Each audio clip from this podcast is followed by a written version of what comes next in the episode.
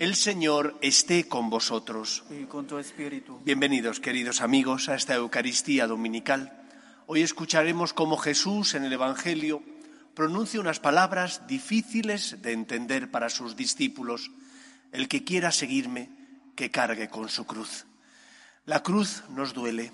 El dolor no es algo que nos guste. Nosotros no amamos el sufrimiento. El cristiano no es un masoquista. Nosotros amamos a Cristo y el sentido que le damos al dolor es de colaborar con Él, con el Señor, en la obra de la salvación. Después os explicaré más en la humilía.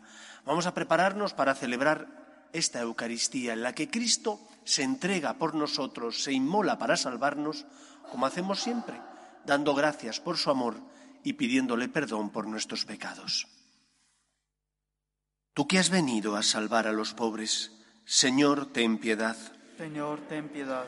Tú que dijiste que había en el cielo más alegría por un solo pecador que se convirtiera que por noventa y nueve justos que no necesitan conversión, Cristo, ten piedad. Cristo, ten piedad. Tú que eres el camino, la verdad y la vida, Señor, ten piedad.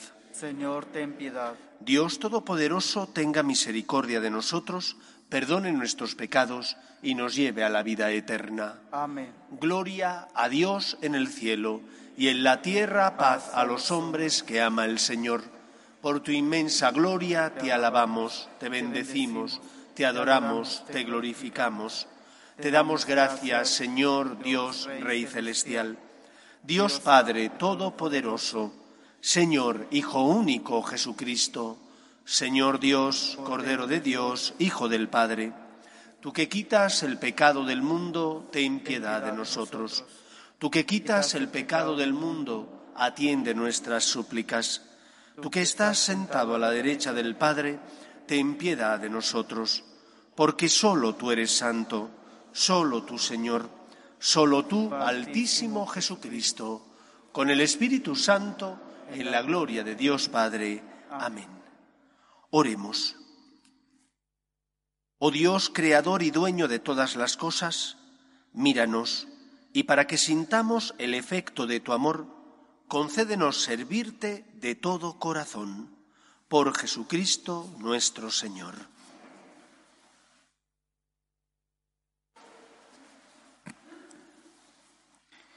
Lectura del libro de Isaías.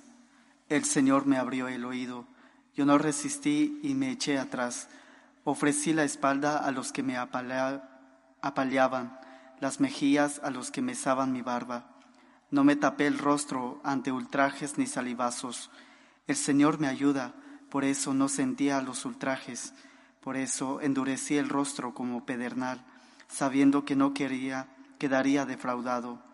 Tengo cerca a mi defensor, quien pleiteará contra mí. Comparezcamos juntos. ¿Quién tiene algo contra mí? Que se me acerque. Mirad, el Señor me ayuda. ¿Quién me condenará? Palabra de Dios. Te alabamos, Señor. Caminaré en presencia del Señor en el país de la vida. Caminaré en presencia del Señor en el país de la vida. Amo al Señor porque escucha mi voz suplicante, porque inclina su oído hacia mí el día que lo invoco. Caminaré en presencia del Señor en el país de la vida. Me envolvían redes de muerte, me alcanzaron los lazos del abismo, caí en tristeza y angustia, invoqué el nombre del Señor. Señor, salva mi vida. Caminaré en presencia del Señor en el país de la vida. El Señor es benigno y justo, nuestro Dios es compasivo. El Señor guarda a los sencillos, estando yo sin fuerzas me salvó. Caminaré en presencia del Señor en el país de la vida. Arrancó mi alma de la muerte, mis ojos de las lágrimas, mis pies de la caída. Caminaré en presencia del Señor en el país de la vida. Caminaré en presencia del Señor en el país de la vida.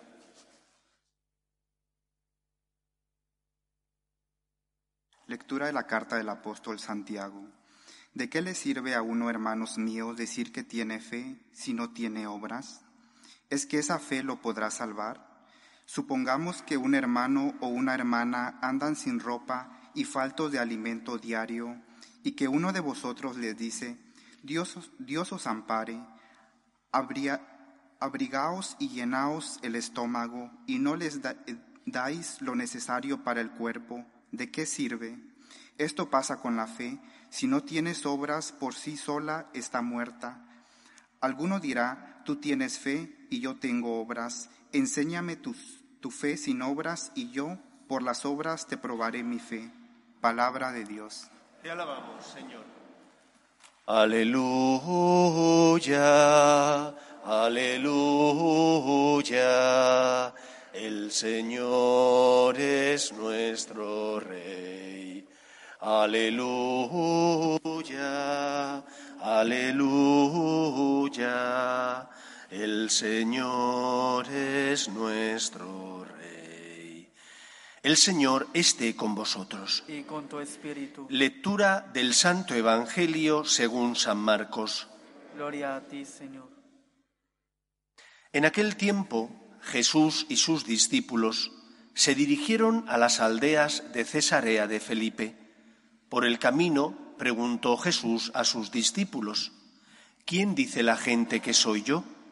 Ellos le contestaron, unos Juan Bautista otros Elías y otros uno de los profetas.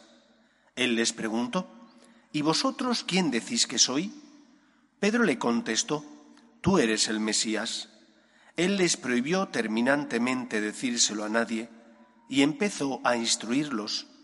El Hijo del Hombre tiene que padecer mucho, tiene que ser condenado por los ancianos, sumos sacerdotes y escribas, ser ejecutado y resucitar a los tres días. Se lo explicaba con toda claridad. Entonces Pedro se lo llevó aparte y se puso a increparlo. Jesús se volvió y de cara a los discípulos increpó a Pedro. Quítate de mi vista, Satanás. Tú piensas como los hombres, no como Dios. Después llamó a la gente y a sus discípulos y les dijo, El que quiera venirse conmigo, que se niegue a sí mismo que cargue con su cruz y me siga. Mirad, el que quiera salvar su vida la perderá, pero el que pierda su vida por mí y por el Evangelio la salvará. Palabra del Señor. Gloria a ti, Señor Jesús. Siempre que entramos en una iglesia católica, nos preside el crucifijo después del Concilio Vaticano II, debido a una liturgia y espiritualidad que yo reconozco que no comprendo, en muchas iglesias quitaron los sagrarios del centro del presbiterio. Recuerdo los grandes problemas que tuvo el padre Santiago para colocar el sagrario donde se encuentra en el templo, porque en la comisión de obras y en la delegación de liturgia estaban empeñados en ponerlo en una capilla. Y Santiago decía, con toda la razón, la gente viene a misa o viene a rezar, pero no ve al Señor. Lo normal será que el sagrario esté donde le corresponde, que es en un lugar privilegiado del presbiterio, para que viendo la lucecita recuerdes que ahí está el Señor y puedas hablar con Él. Si lo escondemos, ¿para qué viene la gente? Si lo quitamos, del lugar de preferencia del presbiterio, estamos escondiendo la presencia real del Señor. Y todos vosotros que conocéis el carácter del Padre Santiago, tanto se empeñó que al final lo consiguió. Y después, pasados los años, dentro de la Iglesia están volviendo a plantearse que si no sería lo adecuado volver a las costumbres anteriores al concilio y volver a colocar el tabernáculo, el sagrario, en un lugar preeminente del presbiterio. Y ya en muchos templos modernos se pone el sagrario donde le toca, que es en el presbiterio, cerca, por tanto, del pueblo de Dios, para que podamos hablar con Él y rezar con el Señor. Lo que nunca falta, obviamente también en una iglesia católica, es el crucifijo. ¿Por qué el crucifijo? Porque en la cruz Cristo entregó su vida por nosotros y nos redime desde la cruz. Porque la cruz es el camino de la salvación. no se queda evidentemente en la cruz. La resurrección significa la victoria de Cristo sobre la muerte y sobre el pecado, pero es desde la cruz donde el Señor nos redime porque paga la deuda contraída por nuestro pecado. Hay de verdad una verdadera condonación de esa deuda que hemos contraído nosotros a base de nuestras faltas, caídas y tropiezos. Cristo ha venido a pagar esa deuda y con su sangre, con el derramamiento de su sangre, limpia tus pecados, redime, por tanto, tu alma. Por esa razón, en todo templo católico hay una cruz junto con la presencia del Señor en el tabernáculo, es decir, en el sagrario. Pero nosotros no amamos el dolor. Nosotros seguimos al crucificado que entregó su vida y resucitó. Y por eso creo que es importante que la cruz siempre va de la mano de la victoria, que es la resurrección. Hablar de Cristo crucificado, si solo nos quedáramos ahí, estaríamos hablando solamente de parte del misterio de la salvación.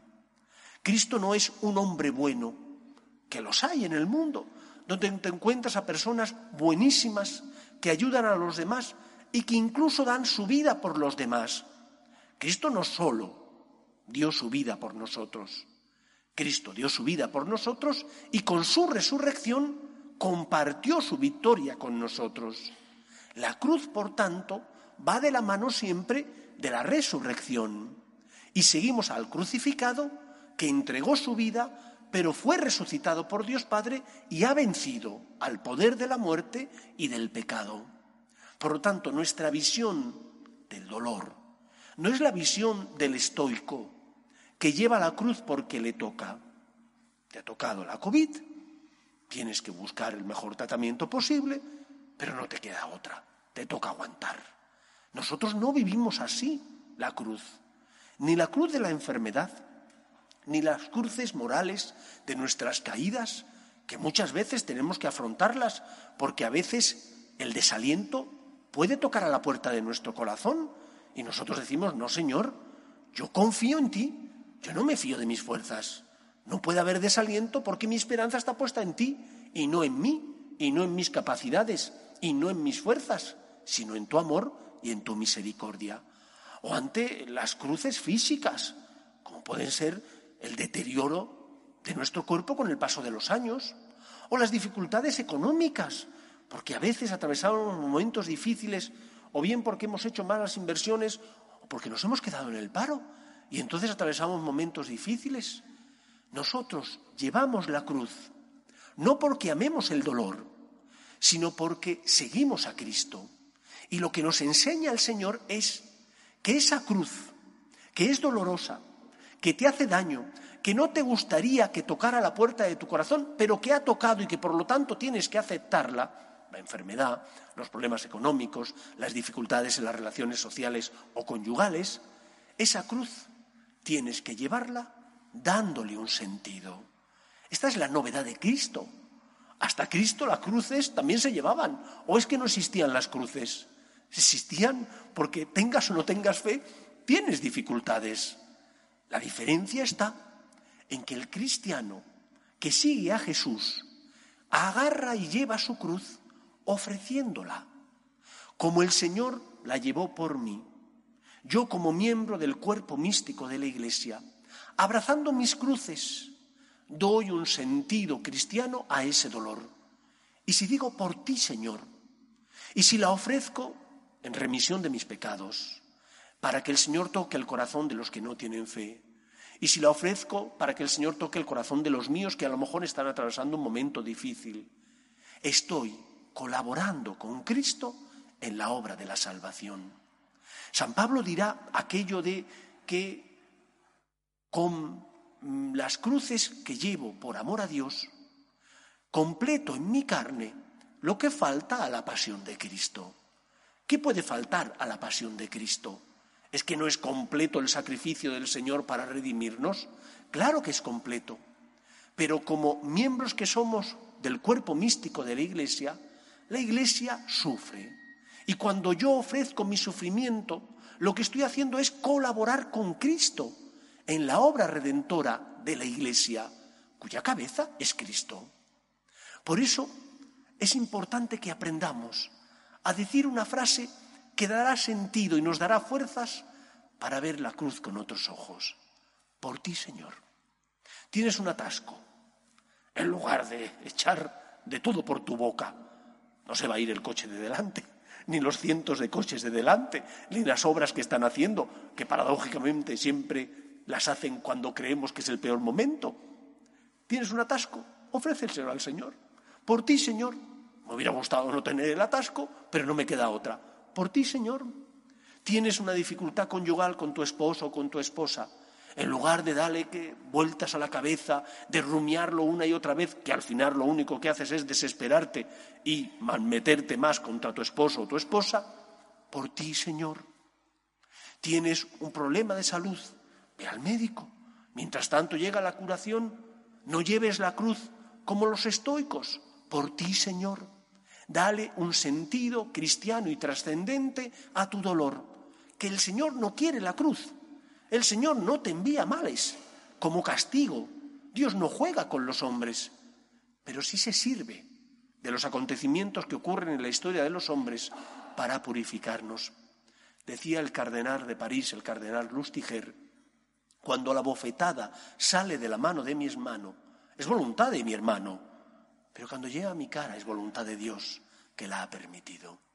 Dios se sirve de esos acontecimientos para que seas más humilde, o para que seas más generoso, o para que aprendas a tener más paciencia con los errores del prójimo, para que cuando tú tengas los tuyos quieres que tengan misericordia, pues el Señor te va formando y purifica tus sentidos y te ayuda a crecer humana y espiritualmente.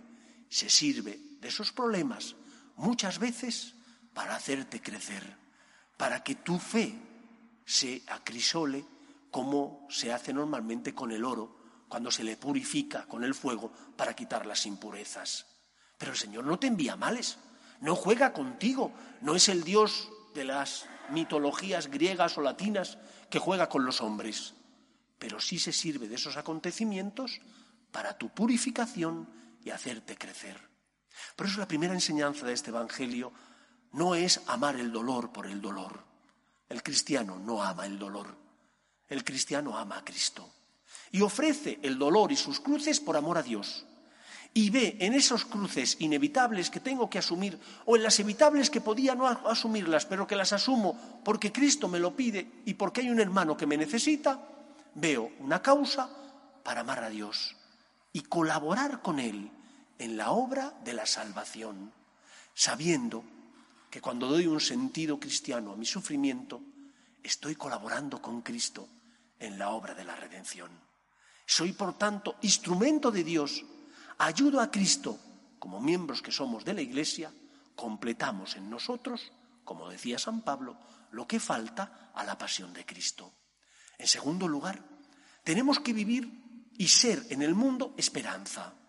Ante el dolor, si yo llevo la cruz con esperanza porque la estoy ofreciendo al Señor, si en lugar de enfrentarme a Dios cuando tengo una cruz, lo que digo es, Señor, no entiendo el por qué, no sé por qué permites este dolor, pero en lugar de retarte, lo que hago es ofrecerlo.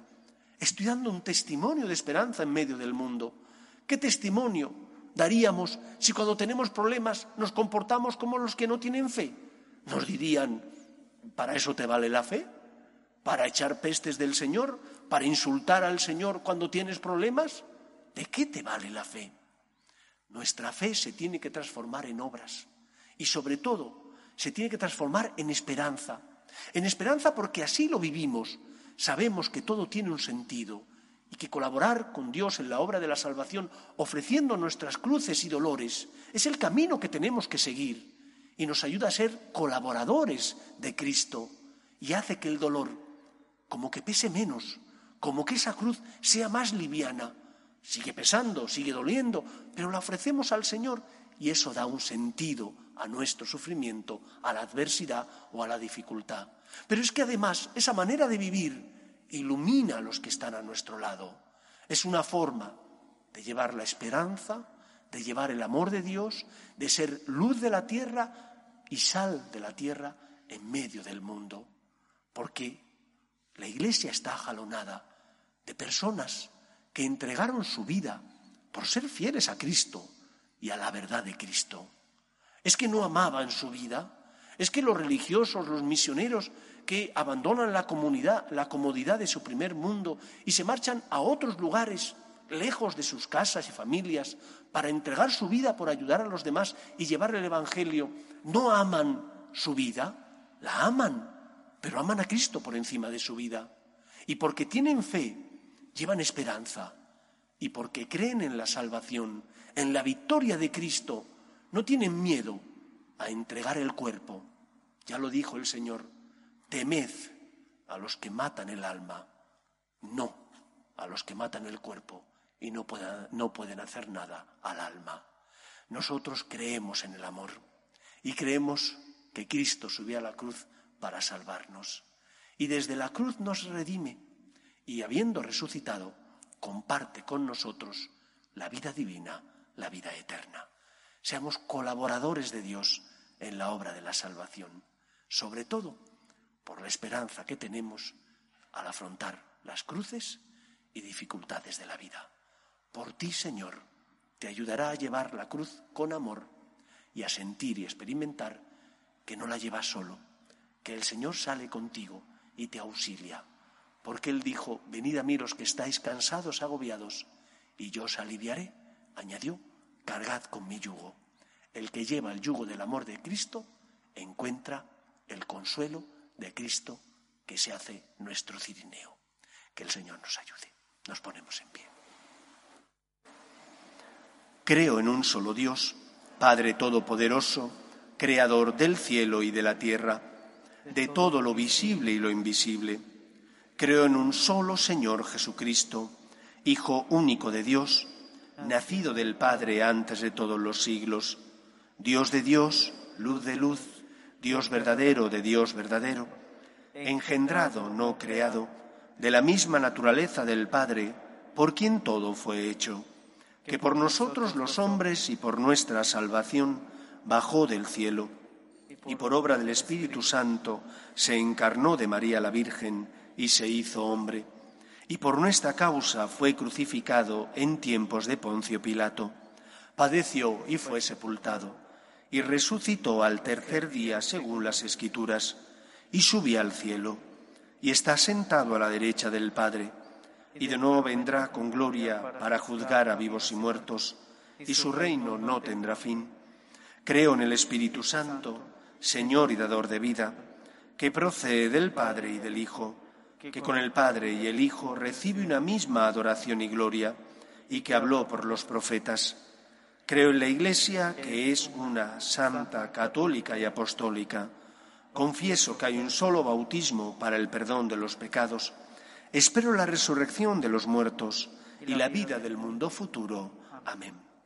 Dios quiere que todos los hombres se salven y lleguen al conocimiento de la verdad. Pedimos por la Iglesia, el Papa, los obispos y todos los cristianos, para que llevemos el Evangelio, la buena noticia a todos los hombres, roguemos al Señor. Te rogamos, óyenos. Pedimos también por nuestras familias, para que se mantengan unidas en el amor a Dios, en el respeto a su santo nombre, roguemos al Señor. Te rogamos, óyenos. Pedimos también por las víctimas de la violencia. Hoy se cumple 20 años de los atentados del 11 de septiembre, para que reine la paz en todo el mundo, para que reine la justicia, roguemos al Señor. Te rogamos, óyenos. Pedimos también por nuestros gobernantes, para que promuevan leyes que defiendan la dignidad de la persona, desde su inicio, que es la concepción, hasta la muerte natural, roguemos al Señor. Y pedimos por todos nosotros, para que ofrezcamos nuestras cruces para completar en nuestra carne lo que falta a la pasión de Cristo, roguemos al Señor. Escucha, Padre, las súplicas de tus hijos, que nos dirigimos a ti confiando en tu amor. Te lo pedimos por Jesucristo nuestro Señor. Te presentamos el vino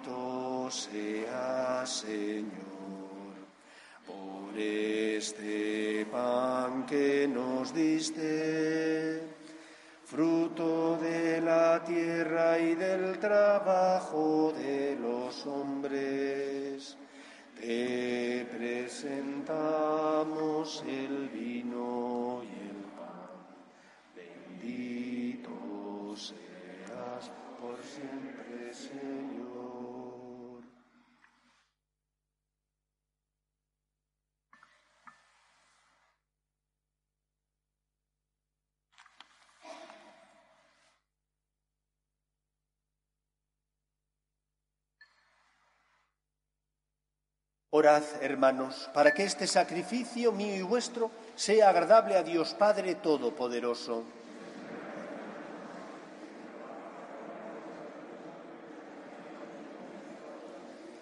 Se propicia nuestras súplicas, Señor, y recibe complacido estas ofrendas de tus siervos, para que la oblación que ofrece cada uno en honor de tu nombre sirva para la salvación de todos. Por Jesucristo nuestro Señor. Amén. El Señor esté con vosotros. Y con tu espíritu. Levantemos el corazón. Lo tenemos levantado hacia el Señor. Demos gracias al Señor nuestro Dios. Es justo y necesario. En verdad es justo y necesario. Es nuestro deber y salvación. Darte gracias siempre y en todo lugar, Señor Padre Santo, Dios Todopoderoso y Eterno, porque tu amor al mundo fue tan misericordioso que nos enviaste como redentor a tu propio Hijo, y en todo lo quisiste semejante a nosotros, menos en el pecado, para poder amar así en nosotros lo que amabas en Él. Con su obediencia has restaurado aquellos dones que por nuestra desobediencia habíamos perdido. Por eso, Señor, nosotros llenos de alegría, te aclamamos con los ángeles y con todos los santos, diciendo, Santo, Santo, Santo es el Señor, Dios del universo. Llenos están el cielo y la tierra de tu gloria. Osana en el cielo. Bendito el que viene en nombre del Señor. Osana en el cielo. Santo eres en verdad, Señor, fuente de toda santidad. Por eso te pedimos que santifiques estos dones con la efusión de tu Espíritu, de manera que se conviertan para nosotros en el cuerpo y la sangre de Jesucristo nuestro Señor, el cual, cuando iba a ser entregado a su pasión, voluntariamente aceptada, tomó pan. Dándote gracias, lo partió y lo dio a sus discípulos, diciendo, Tomad y comed todos de él, porque esto es mi cuerpo, que será entregado por vosotros.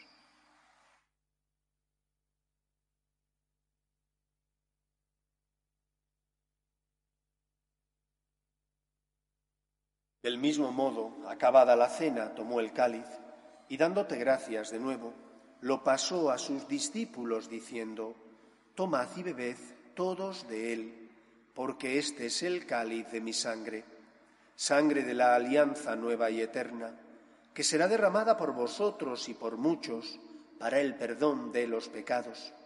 Haced esto en conmemoración mía.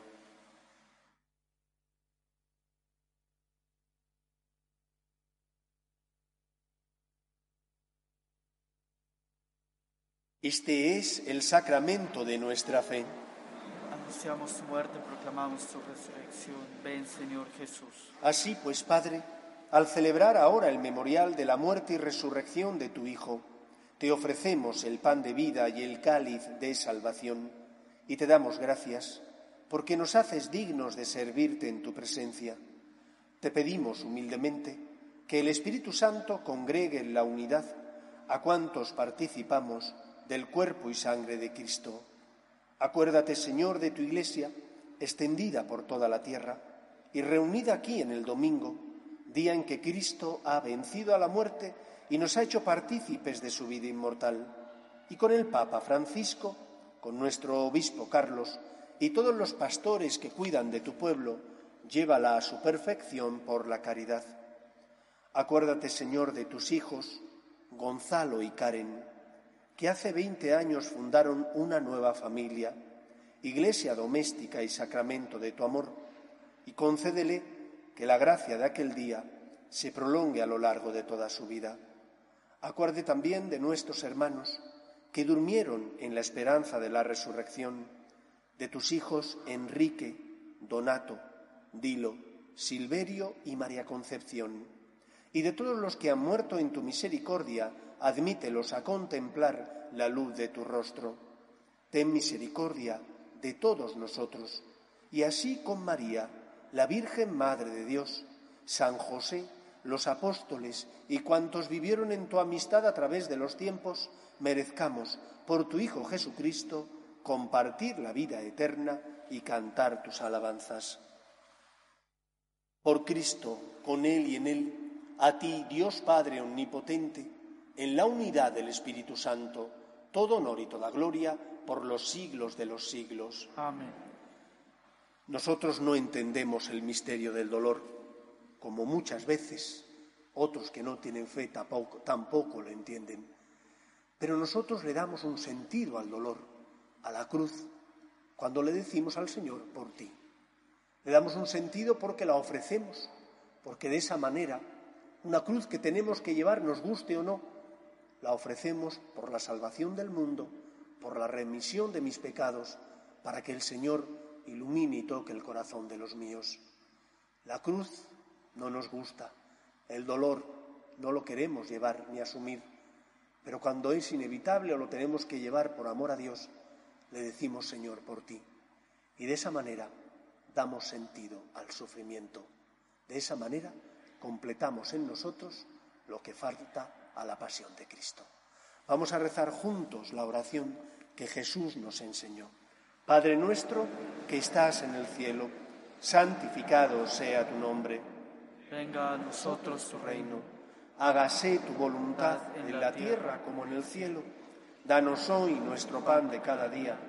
Perdona nuestras ofensas, como también nosotros perdonamos a los que nos ofenden. No nos dejes caer en la tentación y líbranos del mal.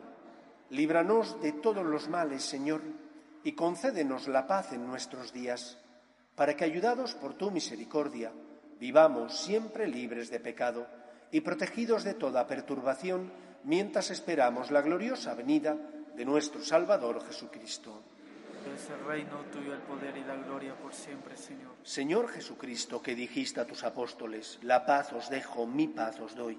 No tengas en cuenta nuestros pecados, sino la fe de tu Iglesia, y conforme a tu palabra concédele la paz y la unidad. Tú que vives y reinas por los siglos de los siglos. Amén. La paz del Señor esté siempre con vosotros. Y con tu espíritu. Cordero de Dios, que quitas el pecado del mundo, ten piedad de nosotros. Cordero de Dios, que quitas el pecado del mundo, ten piedad de nosotros. Cordero de Dios, que quitas el pecado del mundo, danos la paz. Este es el Cordero de Dios que quita el pecado del mundo. Dichosos los llamados a la cena del Señor. Señor, no soy digno de que entres en mi casa, pero una palabra estará casa. El cuerpo de Cristo. Amén.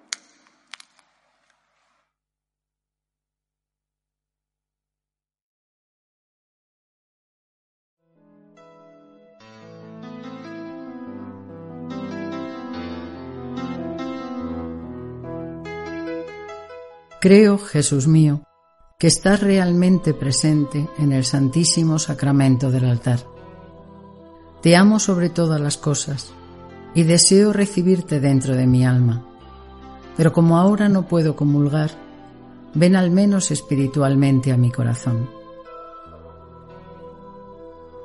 Y como si ya te hubiese recibido, te abrazo y me uno del todo a ti. Señor, no permitas que me aparte de ti. Amén.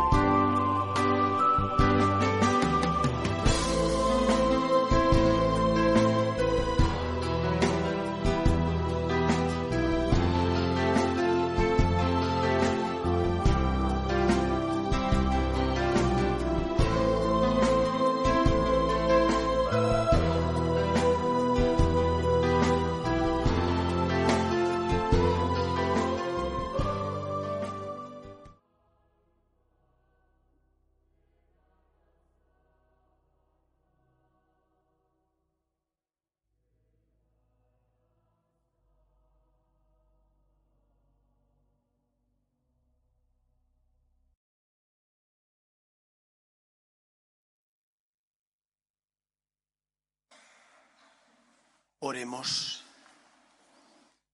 Que tu auxilio, Señor, nos acompañe siempre a los que alimentas con tus sacramentos, para que por ellos y en nuestra propia vida recibamos los frutos de la redención. Por Jesucristo nuestro Señor. Amén. El Señor esté con vosotros. Y con tu espíritu. Y la bendición de Dios Todopoderoso, Padre, Hijo y Espíritu Santo, descienda sobre vosotros. Amén. Podéis ir en paz. Demos gracias a Dios. Le pedimos a la Virgen María que proteja a nuestras familias. Dios te salve, Reina y Madre de misericordia, vida, dulzura y esperanza nuestra. Dios te salve. A ti llamamos los desterrados hijos de Eva. A ti suspiramos gimiendo y llorando en este valle de lágrimas. Ea pues, Señora abogada nuestra, vuelve a nosotros esos tus ojos misericordiosos, y después de este destierro, muéstranos a Jesús, fruto bendito de tu vientre, oh clementísima, oh piadosa, oh dulce y siempre Virgen María. Ruega por nosotros, Santa Madre de Dios, para que seamos dignos de alcanzar las promesas de nuestro Señor Jesucristo. Amén.